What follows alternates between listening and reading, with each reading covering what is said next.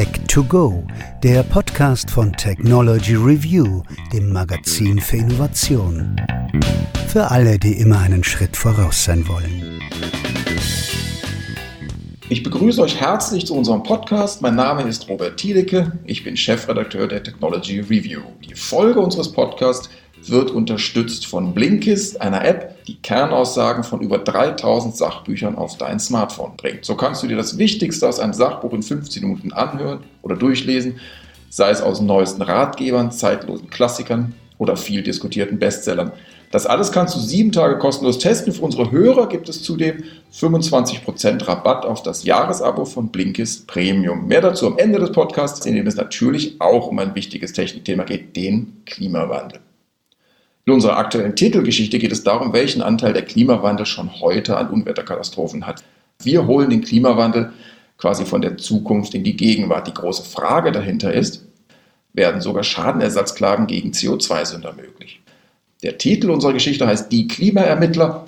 Eine dieser Klimaermittlerinnen ist Friederike Otto. Sie ist eine der Mitbegründerinnen der Attribution Science, zu Deutsch Zuordnungswissenschaft. Sie untersucht, welchen Anteil der Klimawandel an Wetterkatastrophen hat, also an Waldbränden, Dürren oder Überflutung. Frau Otto ist Direktorin des Environmental Change Institute der Universität Oxford. Von dort ist sie nun auch zugeschaltet. Wenn die Tonqualität diesmal nicht ganz so gut ist wie gewohnt, dann liegt es daran und ich bitte es zu entschuldigen. Willkommen, Frau Otto. Hallo. Ich habe immer noch das Mantra im Ohr, Klima ist kein Wetter, was ja Klimaforscher immer wieder in der Vergangenheit gesagt haben, wenn man sie darauf anspricht, ist die Dürre oder jene Dürre jetzt Klimawandel bedingt. Wie sind Sie denn dazu gekommen, sich trotzdem der Frage zu widmen, welchen Anteil der Klimawandel an heutigen Extremwetterereignissen hat? Also natürlich stimmt es, dass Klima kein Wetter ist, aber gleichzeitig ist natürlich auch Klima gemitteltes Wetter. Das heißt, wenn sich das Klima verändert, bedeutet das natürlich auch, dass sich das Wetter verändert. Und während jedes Wetterereignis immer ganz viele verschiedene Ursachen hat, ist es eben doch so, dass externe Antriebe des Klimasystems, also wie zum Beispiel eben zusätzliche Treibhausgase in der Atmosphäre oder auch Veränderungen der Sonneneinstrahlung, zum Beispiel nach Vulkanausbrüchen, dazu führen, dass sich die Wahrscheinlichkeit für das Auftreten bestimmter Wetterereignisse verändert. Und herauszufinden, wie der menschengemachte Klimawandel das eben bei bestimmten Extremwetterereignissen macht, ist der Inhalt meiner Forschung. Mhm. Was sind denn für Sie eigentlich Extremwetter? Das ist ja wahrscheinlich eine relativ breite und manchmal auch subjektive Debatte oder, oder Definition. Das ist eine sehr gute Frage und in der Tat gibt es darauf keine eindeutige Antwort. Im Landläufigen ist es halt, dass es seltene Ereignisse sind. Das heißt, wenn man das also jetzt rein meteorologisch betrachtet, dann sind Extremwetterereignisse halt solche, die man vielleicht im Schnitt alle 100 Jahre erwartet oder alle 50 Jahre oder noch seltener. Mhm. Äh, aber natürlich können auch Wetterereignisse, die jetzt vom, vom meteorologischen her gesehen nicht wahnsinnig extrem sind, trotzdem sehr große Auswirkungen haben, wenn eben die, die Verletzlichkeit groß ist. Wir haben auch schon Attributionsstudien zu Dürren gemacht, die alle zwei Jahre zu erwarten sind. Und natürlich ist es auch so, dass der Klimawandel die Wahrscheinlichkeit für Wetterereignisse verändert. Das heißt, etwas, was uns extrem vorkommt, ist aber im heutigen Klima nicht unbedingt extrem im Sinne von selten, wäre es aber ohne den Klimawandel gewesen. Also das heißt, vor 20 Jahren wäre es besonders gewesen, heute ist es normal. Ja, so könnte man das ganz kurz und knapp zusammenfassen. Okay. Wie läuft denn so eine Studie ab? Können Sie vielleicht am konkreten Beispiel der Brenner in Australien das mal erklären, welche Daten Sie sammeln müssen, wie Sie mit lokalen Forschern zusammenarbeiten und wie man dann natürlich auf das Ergebnis kommt? Die erste Frage, die wir uns stellen, ist, können wir so eine Studie überhaupt durchführen? Also ist es die Art von Extremwetterereignis, zu der wir also zumindest nicht a priori schon wissen, dass wir nichts sagen können, weil unsere Modelle nicht gut genug dafür sind.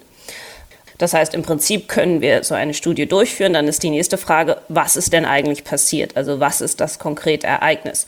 War das jetzt ausgelöst durch extreme Hitze in einem relativ kurzen Zeitraum oder ähm, um das Ereignis sinnvoll zu charakterisieren, müssen wir uns die ganze Saison angucken. Und dann natürlich ist auch die Frage, was ist das geografische Ausmaß? Sollte man sich ganz Australien angucken ähm, oder eben nur Teile davon. Und wir haben dann äh, Satellitenbilder der Brände angeguckt. Wir haben eben Mitarbeiter des Bureau of Meteorology gefragt und gesagt, also was würdet ihr sagen, ist ähm, eine sinnvolle Definition der Buschbrände, die jetzt eben zu diesen krassen Schäden geführt haben. Und dazu haben wir uns einmal eben Beobachtungsdaten angeguckt, also Daten von Wetterstationen, Temperatur, Niederschläge und eben Satellitendaten, auf denen man das Ausmaß der Feuer sieht und dann sogenannte Reanalysedaten. Das heißt Daten aus Modellen, wo aber die Modelle in jedem Zeitschritt mit Beobachtungsdaten gefüttert werden.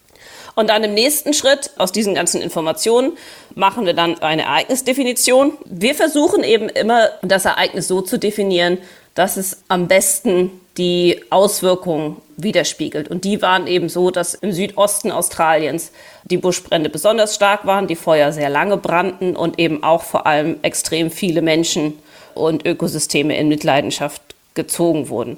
Also man muss das Ereignis irgendwie definieren, damit man dann im nächsten Schritt nämlich sagen kann, okay, haben wir denn Klimamodelle, die in der Lage sind, ein solches Ereignis, wie wir es gerade definiert haben, zu simulieren. Und das ist der nächste Schritt, dass wir Modelle evaluieren. Und ja, im Prinzip benutzen wir immer alle Klimamodelle, die eben frei zur Verfügung sind. Und bei dem Evaluierungsschritt fallen dann immer eine ganze Menge bei raus. Hm. Also, ähm, also wir haben die raus, weil sie ganz komische Ergebnisse liefern, wo man sagt, weil sie, weil sie eben nicht. nicht ja, also ich meine, der Evaluierungsschritt ist ja, ja. Ähm, da vergleichen man eben die Statistik die aus den Modellen kommt, mit der in den Beobachtungsdaten. Und jedes Klimamodell hat Sachen, wo sie gut sind und Sachen, wo sie schlecht sind. Das heißt, man kann es also nicht a priori wissen, sondern muss es tatsächlich immer neu testen. Und in dem Fall war das eben so, dass wir acht Modelle getestet haben und dann für die Studie tatsächlich vier davon verwendet haben. Vier davon, die werden irgendwie zusammengeschaltet oder werden die getrennt laufen lassen und dann wird ein Mittelwert berechnet? Nein, die werden getrennt. Dann kommt der Attributionsschritt, in dem wir nämlich berechnen, was ist die Wahrscheinlichkeit für das Auftreten des Ereignisses in der Welt, in der wir heute leben. Und zwar unabhängig in jedem einzelnen Modell. Und was ist die Wahrscheinlichkeit dafür, dass ein solches Ereignis auftritt in der Welt, wie sie ohne den Klimawandel gewesen wäre? Und dann bekommt man für jedes Modell einen sogenannten, ja, also wir nennen das Probability Ratio. Wie, ne, wie würde man also das in eine Bandbreite an, an, Wahrscheinlichkeiten, wenn man, oder? Man kriegt ja in, in dem einen Modell ist es dann so, dass in der Welt ohne Klimawandel ist es ein 100-Jahres-Ereignis, in der Welt mit Klimawandel ein 10-Jahres-Ereignis und, und dann ist eben der der Unterschied zwischen beiden Welten ein Faktor 10. In einem anderen Modell ist es vielleicht nur ein Faktor 2. Und ja, also man kriegt aus jedem Modell den Unterschied in den Wahrscheinlichkeiten ja. raus. Und in einem fünften Schritt, den nennen wir den Syntheseschritt, werden die dann zusammengefasst zu einem Ereignis. Und natürlich ist keines der Modelle perfekt und äh, es gibt auch bei den Beobachtungsdaten viele Messungenauigkeiten. Das heißt, es ist niemals in jedem Modell nur ein Wert, sondern es ist immer ein Bereich. Und gerade bei Feuerwetter, wo eben Temperatur eine große Rolle spielt, sind die Bereiche oft sehr groß. Das heißt, in diesem Fall, wie bei den Buschfeuern in Australien, ist dann das Endergebnis der Klimawandel, die Wahrscheinlichkeit für solches Feuerwetter, wie wir es 2019, 2020 erlebt haben, um mindestens 30 Prozent erhöht hat. Das heißt aber, das ist eben die untere Schwelle des Bereichs, den wir ausgerechnet haben aber die obere Grenze ist sehr viel schlechter definiert als die untere Grenze, weswegen wir nur die untere Grenze sozusagen als, als unser Kernergebnis wiedergeben. Also das heißt, Sie sind sehr sicher, dass es 30 Prozent waren, ob es jetzt 100 Prozent waren, da wird es dann etwas äh, schwammiger. Genau, also wir sind sehr, sehr sicher, dass es mindestens 30 Prozent mhm. sind und wir sind auch sehr sicher, dass es mehr als 30 Prozent sind, aber wie viel mehr, das ist eben aufgrund der Tatsache, dass es ein relativ komplexes Wetterereignis ist, wo er eben nicht nur Temperatur und Feuchtigkeit, sondern auch Windgeschwindigkeit und viele andere Sachen äh, eine Rolle spielen, ist es eben schwierig, diesen Bereich gut einzugrenzen. Jetzt wollte ich nochmal zurückkommen auf die Sache. Klar, Sie müssen natürlich bestimmte Ereignis, das Ereignis definieren und sich bestimmte Sachen raussuchen, die Sie dann charakterisieren können. Kommt man da nicht so ein bisschen auch in die Verführung zu sagen, wir suchen uns Sachen raus, bei denen wir gut wissen, dass der Klimawandel Ereignis hat. Also man sucht sich so ein bisschen die Rosinen raus und, und dreht das dann so hin, dass da schon der Klimawandel irgendwie ein Ereignis ähm, Bei Hitzewellen Ich meine, Hitzewellen sind die Art von Ereignis, ähm, wo der Klimawandel ein echter Gamechanger ist. Bei allen anderen Ereignissen, ähm, da würde ich sagen, da muss man die Studie schon machen, um eben zu sehen, ob der Klimawandel überhaupt eine Rolle spielt oder nicht. Also gerade bei Dürren zum Beispiel. Wir haben viele Studien zu Dürren gemacht und bei manchen spielt der Klimawandel eine Rolle und bei manchen spielt er keine Rolle. Insofern also was meinen Sie mit Game Changer? Das heißt, da ist man relativ sicher, dass der Klimawandel eine Rolle spielt oder, oder? Da ist der Klimawandel, also ich bin mir auch sicher, dass der Klimawandel zum Beispiel bei den Dürren in, in Südafrika, die wir untersucht haben, eine Rolle spielen, aber da äh, erhöht er die Wahrscheinlichkeit um einen Faktor drei. Ich bin mir auch sehr sicher, dass der Klimawandel eine Rolle spielt bei extremen Niederschlägen in Großbritannien. Da erhöht der Klimawandel die Wahrscheinlichkeit um etwa 40 Prozent. Aber bei Hitzewellen, gerade Hitzewellen im Sommer in Europa, da erhöht der Klimawandel die Wahrscheinlichkeit eben um einen Faktor 100. Ein Faktor 100 ist eben ganz was anderes als äh, ein Faktor 2 oder 3. Das meine ich mit Game okay. Changer. Ja. Also das heißt, äh, dann auch hoffentlich zumindest die, die Auswirkungen auf eine Wirtschaftspolitik oder Klimaschutzmaßnahmen entsprechend größer sind, zumindest hoffentlich. Wobei wir bei dem, bei dem Thema wären, was was ist der Nutzen oder was versprechen Sie sich von Attributionsstudien? Ich meine, Sie machen die ja sogar tatsächlich beinahe ad hoc in, in real time, zumindest immer wieder. Was ist Ihr Wunsch, dass Sie bewirken werden? Also eine der wichtigen Motivationen für mich, die Attributionsstudien zu machen, ist, um halt tatsächlich zu verstehen, was Klimawandel bedeutet, hier und jetzt für verschiedene Bereiche unserer Gesellschaft. Denn ich meine, wir wissen seit, seit vielen Jahrzehnten, dass mehr Treibhausgase in der Atmosphäre zu erhöhten globalen Mitteltemperaturen führen und dass das auch Auswirkungen auf das Wetter hat. Aber was das konkret bedeutet, ähm, das haben wir eben lange nicht gewusst und mit den Attributionsstudien füllt man eben sozusagen diese Lücke, um das, was wir vorhersagen und was wir theoretisch wissen, mit dem, was wir tagtäglich erleben, zusammenzubringen. Und ich glaube, dass das einerseits wichtig ist, um, um halt zu verstehen, was Klimawandel heißt und dementsprechend auch, wo man jetzt sage ich mal Prioritäten was mit Anpassungsmaßnahmen legen muss. Also ich glaube, dass man wesentlich eher geneigt ist, gegen etwas anzukämpfen, wenn man es tatsächlich weiß, wie es sich anfühlt, als wenn man nur intellektuell weiß, dass es, ähm, dass es schwere Folgen haben wird. Ja. Äh, Sie gehen ja sogar so weit äh, zu sagen, dass man damit auch vielleicht ein Werkzeug hat, Schadenersatzklagen auf den Weg zu bringen. Ja, ich, genau. also ich, ich, glaube, dass, ja. dass Klimaklagen und äh, dass, dass die Attributionsforschung auch helfen kann, dass Klimaklagen, die jetzt oft eben nicht erfolgreich sind, dass die erfolgreich sein können. Ja, wenn man die Beweiskette sozusagen führen kann. Äh, genau. Wie ist denn Ihre Erfahrung, oder Sie haben ja vielleicht auch Kontakt mit Juristen oder mit der UN auch in dem Bereich. Wie sehen Sie diese Beweiskarte? Ist die verlässlich genug? Weil wir haben ja vorhin über die Bandbreite gesprochen, der Waldbrände in Australien zum Beispiel 30 bis 100-fach oder dann wird es entsprechend dünn. Lassen sich äh, Gerichte darauf ein, auf so, auf so, eine Wahrscheinlichkeit oder sagen Sie, nee, das, das ist uns zu wackelig, äh, kommt später wieder, wenn er was Besseres hat? Bisher war es eben so, dass Leute gesagt haben, naja, also so richtig kann man das zu konkreten Schäden ja dann doch nicht sagen. Eine Attributionsstudie alleine kann kein Gericht der Welt beeindrucken, aber wenn es eben die im Zusammenhang mit einem ganzen wissenschaftlichen Zweig gibt und dazu eben es kommt, dass wir das ganze Klimasystem und wie das funktioniert besser verstehen und eben auch besser verstehen, welche konkreten Schäden entstehen, dann kann eben eine Attributionsstudie auch im Kontext dieses größeren Verständnisses als Beweis dienen. Mhm.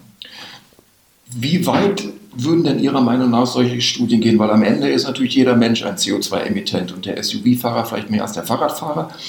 Wo zieht man denn dann da die Grenze? Bin ich ganz konkret gesprochen irgendwann mal vielleicht auch dran? Nein, ähm, es geht, also es geht ja, ähm, also das heißt, ich weiß ja nicht, was Sie sonst noch so machen, aber ich würde mal davon ausgehen, dass er nicht. Ich habe sieben Tonnen Fußabdruck. Äh, ähm, das ein ganz wichtiger Aspekt bei Schadensersatzklagen ist ja nachlässiges Handeln.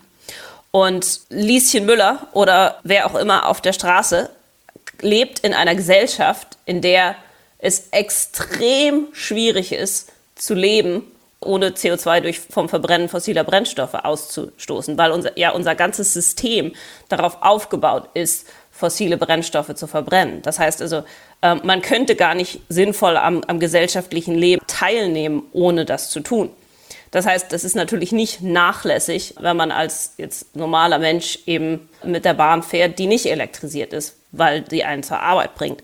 Aber das ist ganz anders, wenn zum Beispiel eine Firma, deren gesamtes Geschäftsmodell darauf besteht, eben Kohle und Öl aus dem Boden zu buddeln und zu verkaufen, womit nichts anderes passiert, als, als dass es verbrannt wird, wohl wissend, dass das eben zu Schäden führt. Wenn es also ja auch durchaus die Möglichkeit gäbe, ein ganz anderes Geschäftsmodell zu haben. Also dieser, dieser Aspekt ist der Verantwortlichkeit und des nachlässigen Handelns ist, ist zentral. Gilt das dann auch für Staaten? Weil natürlich man auch sagen kann, Staaten, die sich nicht an Klimaschutz beteiligen oder keine Schutzmaßnahmen ergriffen haben, fallen genauso in diese Nachlässigkeitsdefinition. Auf alle Fälle. Also ja. die erfolgreichen Klimaklagen, die es bis jetzt gibt, die sind eigentlich alle gegen Staaten. Also zum Beispiel in den Niederlanden gab es Klagen, die die Niederlande erfolgreich dazu gebracht haben, strengere Klimaschutzmaßnahmen zu ergreifen.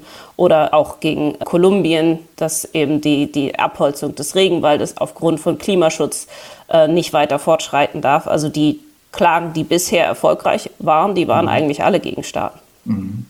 In Ihrem Buch schreiben Sie, dass es umgekehrt aber erstaunlicherweise auch Staaten gibt, die möchten sehr gerne, dass der Klimawandel für bestimmte Katastrophen verantwortlich ist. Suchen die einen Sündenbock? Oder einen äh, Politiker, sagen wir mal. Ist, Politiker. Ist, genau, ist, ist vielleicht ein bisschen genau. viel, aber ähm, man kann sicherlich auch sagen, also gerade in eben Entwicklungsländern, wenn man sagen kann, das war der Klimawandel, das hat nichts, nichts damit zu tun, wie bestimmtes Management hier vor Ort gehandhabt wird.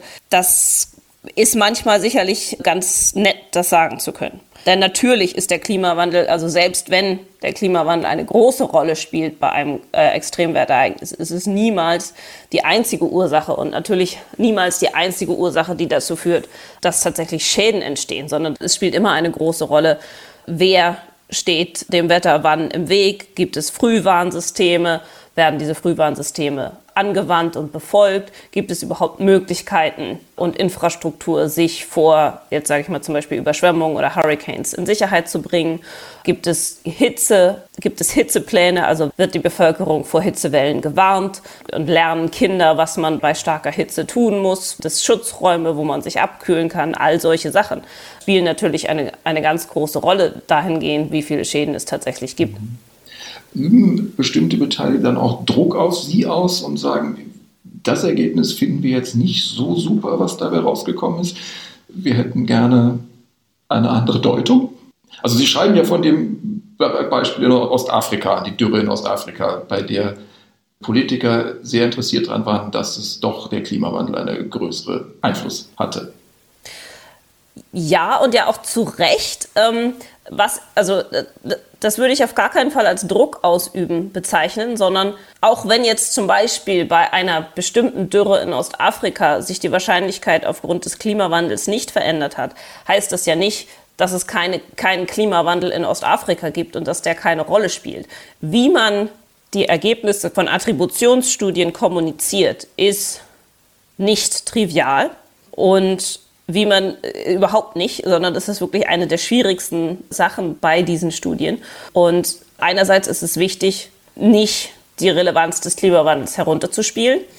Auch eben, wenn es jetzt vielleicht für ein konkretes Ereignis der Klimawandel nur einer unter vielen oder keine große Rolle spielt, dann heißt es ja erstens nicht, dass es immer so sein muss, dass also zum Beispiel in einer 2-Grad-Welt sich dann nicht doch die Wahrscheinlichkeiten deutlich verschieben.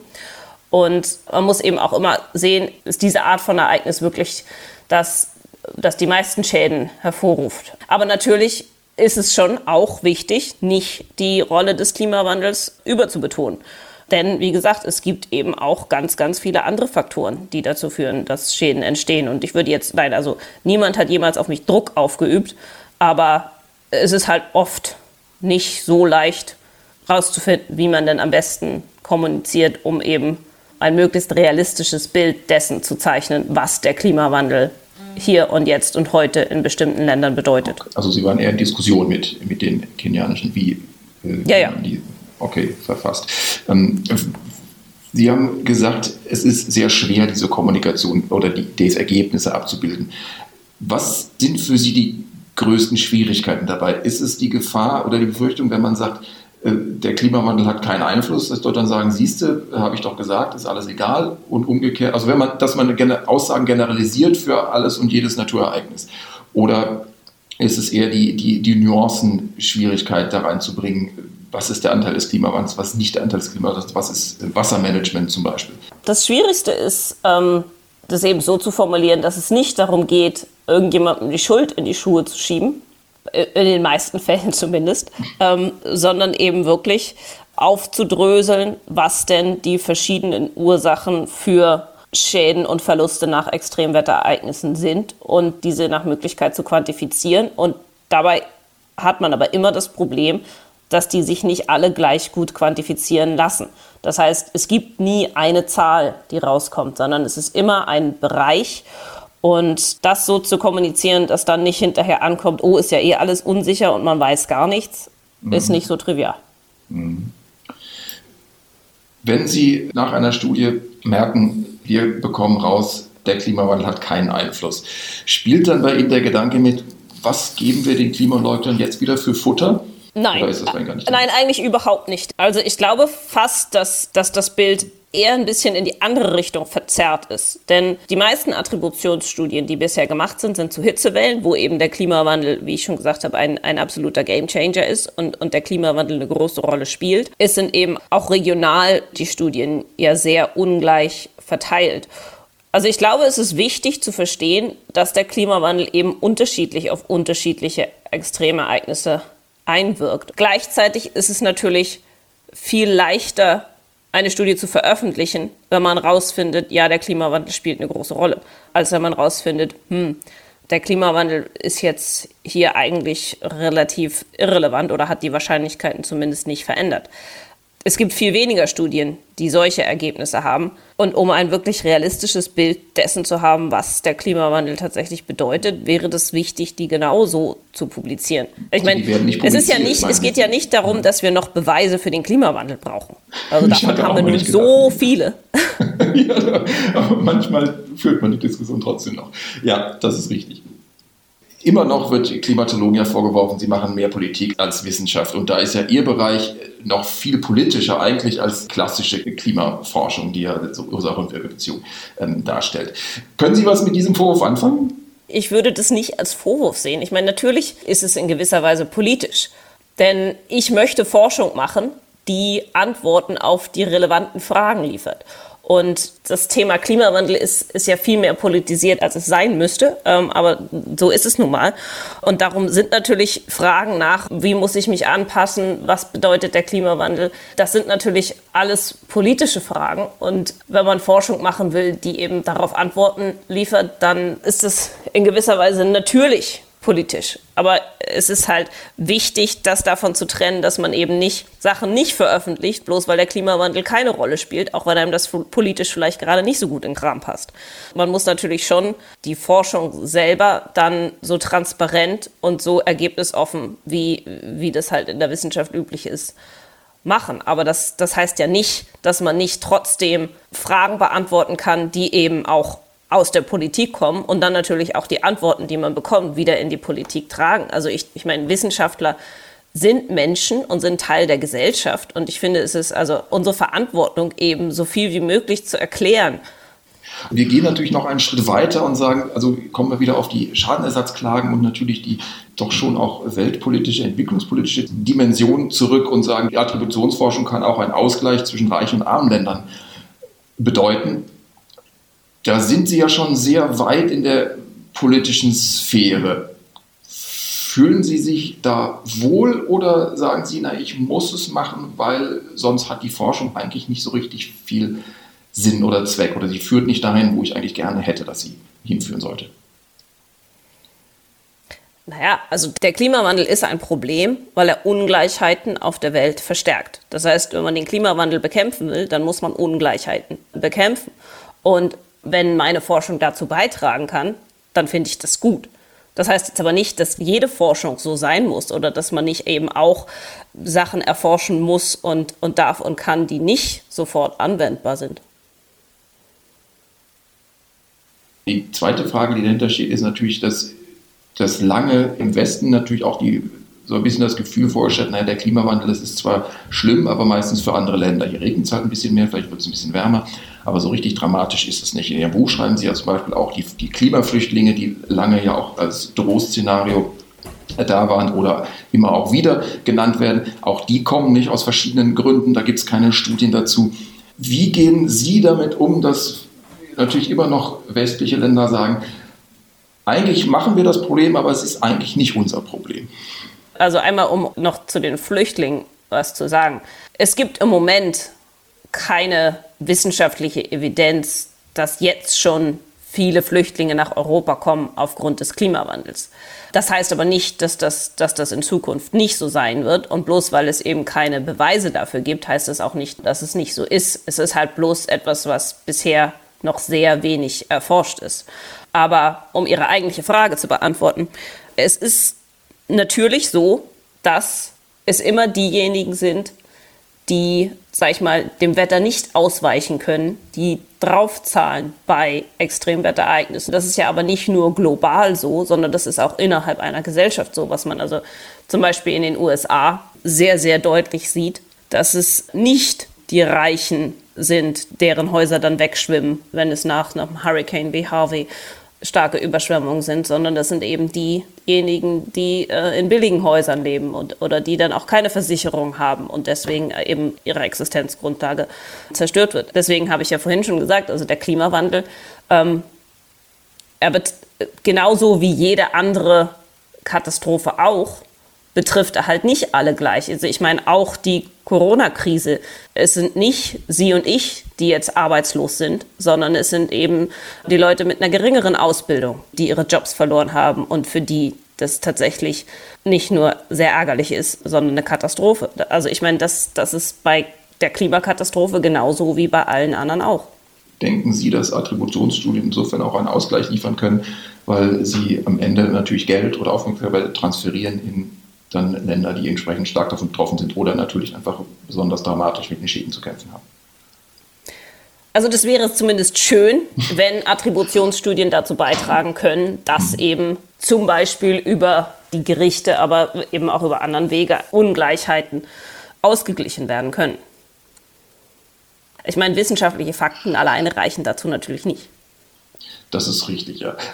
Was können Sie denn nicht analysieren gerade? Sie hatten es ja ganz am Anfang erzählt, dass wo wir Klimamodelle haben, wo wir äh, selbstbewusst genug sind, das äh, anzuschauen, das machen wir. Bei was sagen Sie, geht noch nicht? Zum Beispiel Wetterereignisse, die auf sehr kleinen räumlichen Skalen stattfinden, also sowas, was dann zu Flashfloods oder sowas führt. Oder auch sowas wie Hagel ist etwas, darüber können wir halt zurzeit nichts sagen, ähm, weil es eben mit den Daten und Modellen, die es zurzeit gibt, nicht möglich ist, die zu simulieren. Hm. Sind die in der Entwicklung oder? Ich denke, dass da schon in den nächsten Jahren viel passieren wird, aber ähm, es wird nicht perfekt sein. Also wir werden sicherlich nicht äh, dazu kommen, dass wir alle Ereignisse, die auftreten, dann tatsächlich auch attributieren können. Hm. Was aber an den zugrunde liegenden Klimamodellen liegt und oder? Habe ich richtig verstanden? Nicht an der an, Es liegt an den Klimamodellen, aber auch an den Beobachtungsdaten. Also das, da ist eben auch ein großer regionaler Unterschied. Dass also zum Beispiel in, in den USA und in Europa gibt es ein sehr dichtes Netz an Wetterstationen mit, mit guten Beobachtungsdaten, auch seit 100 Jahren, ähm, sodass man eben zum Beispiel auch weiß, womit man die Klimamodelle denn vergleichen muss. Aber in vielen anderen Teilen der Welt gibt es eben sehr viel weniger Beobachtungsdaten und Wetterstationen stehen viel weiter auseinander. Das heißt, es gibt einfach viele Teile der Welt, wo wir ja gar nicht wissen, wie das Wetter aussieht. Und dann ist es natürlich sehr schwer, darüber Aussagen zu treffen, wie sich das Wetter verändert. Ist dann natürlich wahrscheinlich auch wieder ein Problem für den weltweiten Ausgleich oder für für Schadenersatzklagen, weil ich oft die Studie einfach nicht machen kann, weil ich die Daten nicht habe. Weil natürlich auch die Länder, ja. in denen die Schäden aufstehen, leider nicht die Menge an Wetterstationen hat. Ja, ja. Bisher alle Studien, die wir, na fast alle Studien, die wir nicht zu Ende führen konnten, weil wir eben, nachdem wir die Modelle getestet haben, dann ohne Modelle dastanden oder wo wir halt überhaupt nicht, ähm, überhaupt nicht richtig anfangen konnten, weil wir halt keine Beobachtungsdaten hatten. Die waren eigentlich alle in Entwicklungsländern.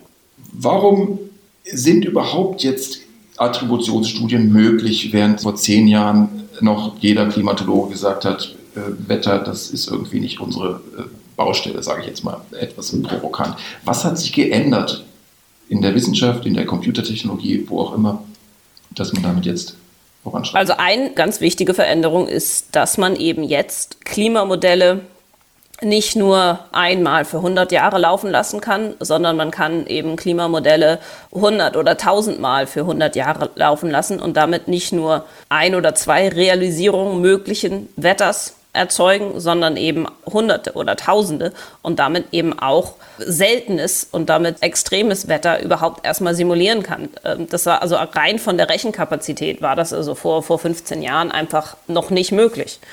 Okay, also es ist eine Kombination aus Datenverfügbarkeit und Rechenpower. Die Modelle selbst, sind die besser geworden? Genauer? Ja, die sind besser geworden. Auch wenn jedes einzelne Modell vielleicht jetzt gar nicht so viel besser ist als ein Modell, das es das vielleicht Ende der 90er gab, außer dass die Auflösung höher ist. Aber allein die Tatsache, dass man eben sehr viele verschiedene Modelle hat und damit viel besser die systematischen Unsicherheiten durch die verschiedenen Sachen, die man eben in Klimamodellen unterschiedlich machen kann, viel besser quantifizieren kann, haben wir ein besseres Verständnis dafür, was ist Modellunsicherheit, was ist die natürliche Variabilität im Klimasystem. Und das ist auch wichtig, um eben dann doch relativ kleine Unterschiede bei Wahrscheinlichkeiten feststellen zu können.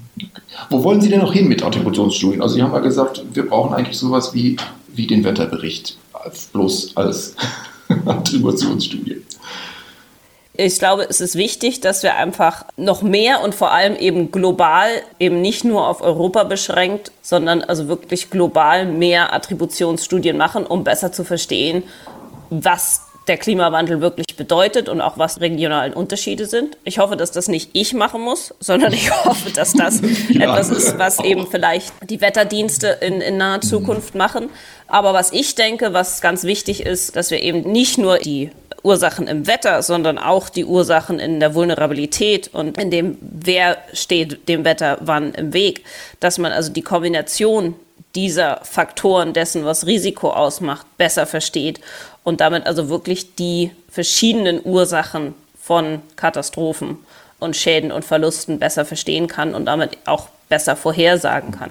Also das heißt, die, die Vereinigung von Klimawandel und anderen Faktoren wie Abholzung, Viehhaltung, Wasserwirtschaft, was auch immer. Genau, aber eben auch soziale Faktoren wie ähm, ja, wie Ungleichheit in der Bildung, Ungleichheit in Informationen, also wirklich verstehen, was führt zu Schäden und Verlusten und welche Schäden und Verluste gibt es überhaupt, um sie dann eben besser bekämpfen zu können. Nach so ungefähr zwei Dutzend Attributionsschulen sind ja schon eine ganze Menge. Haben Sie inzwischen so ein Gefühl dafür, wie sich der Klimawandel im aktuellen Wetter widerspiegelt? Übergreifende Muster, die man jetzt schon erkennen kann? Oder ist das sehr regional, sehr vereinzelt, sehr punktuell immer nur? Nein, also man kann durchaus Muster sehen. Also zum Beispiel bei Hitzewellen in europäischen Sommern, da sieht man also, dass der Klimawandel eine ganz große Rolle spielt. In Nordeuropa und im Winter sieht man in den extremen Niederschlägen die Rolle des Klimawandels. Die Niederschläge, die mit Hurricanes einhergehen, sind aufgrund des Klimawandels erhöht. Aber äh, zum Beispiel, was Dürren angeht, ist es regional sehr unterschiedlich. Da ist eigentlich bloß im südlichen Afrika und im mediterranen Raum, wo man also im Prinzip schon vorher weiß, dass der Klimawandel da eine Rolle spielt, während überall woanders auf der Welt ist das also äh, das ist da kein, kein großes Muster. Also es gibt schon Muster, aber es gibt auch immer wieder Überraschungen. Okay, dann äh, die letzte Frage, vielleicht wenn man sich so lange damit beschäftigt, wie die Prognose ist. Schafft die Menschheit die Wende? Also Sie haben zwischendurch mal angedeutet, für Sie ist die Betrachtung des Klimawandels eher verzerrt in die dramatische Richtung. Habe ich das richtig verstanden? Nein, so, also so würde ich das es wird zum Beispiel ganz viel über Kippelemente geredet oder eben davon ausgegangen, dass der Klimawandel immer eine Rolle spielt bei allen möglichen Wetterextremen und dass das auch eine große Rolle ist. Aber das ist eben einerseits das, was so sag ich mal, in, in der Rhetorik oft zu hören ist. Aber andererseits, glaube ich, verstehen wir eben nicht, dass auch kleine Veränderungen im Wetter tatsächlich dramatische Folgen haben, weil wir doch eben an nur einen ganz bestimmten Art von Wetter angepasst sind. Und ich würde nicht sagen, wir sehen das zu dramatisch, sondern also ich glaube eben, dass es nicht große Veränderungen in den physikalischen Aspekten des Klimas sind, wie jetzt zum Beispiel Abbrechen des, der, der Nordatlantikströmung oder so, die das echte Problem des Klimawandels sind, sondern es ist eben die relativ kleinen und graduellen Veränderungen in Wetterereignissen, die aber eben soziale Ungleichheiten auf der Welt deutlich verschärfen. Und das sind die eigentlichen Folgen des Klimawandels. Und die sind eben jetzt und hier und heute schon deutlich da. Also das heißt eben, dass man sich als Gesellschaft auf, doch auf einen relativ schmalen Grad der Umweltbedingungen eingerichtet hat und sagt, wenn ich jetzt mehr Trockenheit habe, dann habe ich 10% weniger Ernte und das ist für einen Landwirt in Äthiopien richtig dramatisch. Da kann der nicht zwei Jahre mit überleben. Zum Beispiel, ja. Da braucht er gar keine Dürre, keine Jahrhundertdürre für die nächsten zehn Jahre, sondern das reicht schon. Genau. Dann danke ich.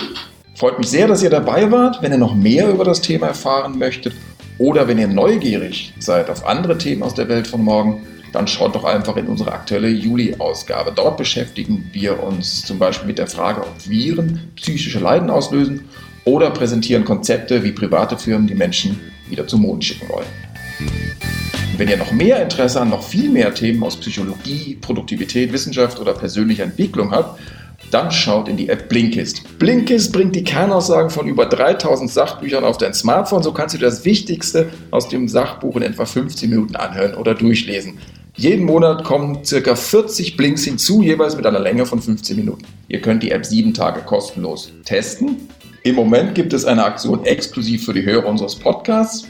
Auf blinkist.de slash technologyreview erhaltet ihr 25% Rabatt auf das Jahresabo von Blinkist Premium. Ich buchstabiere euch das mal. b-l-i-n-k-i-s-t.de slash technologyreview. Und dann freue ich mich natürlich, wenn ihr auch das nächste Mal wieder dabei seid zu unserer nächsten Ausgabe von Tech2Go. Bis dahin, bleibt gesund und spannende vier Wochen. Tschüss!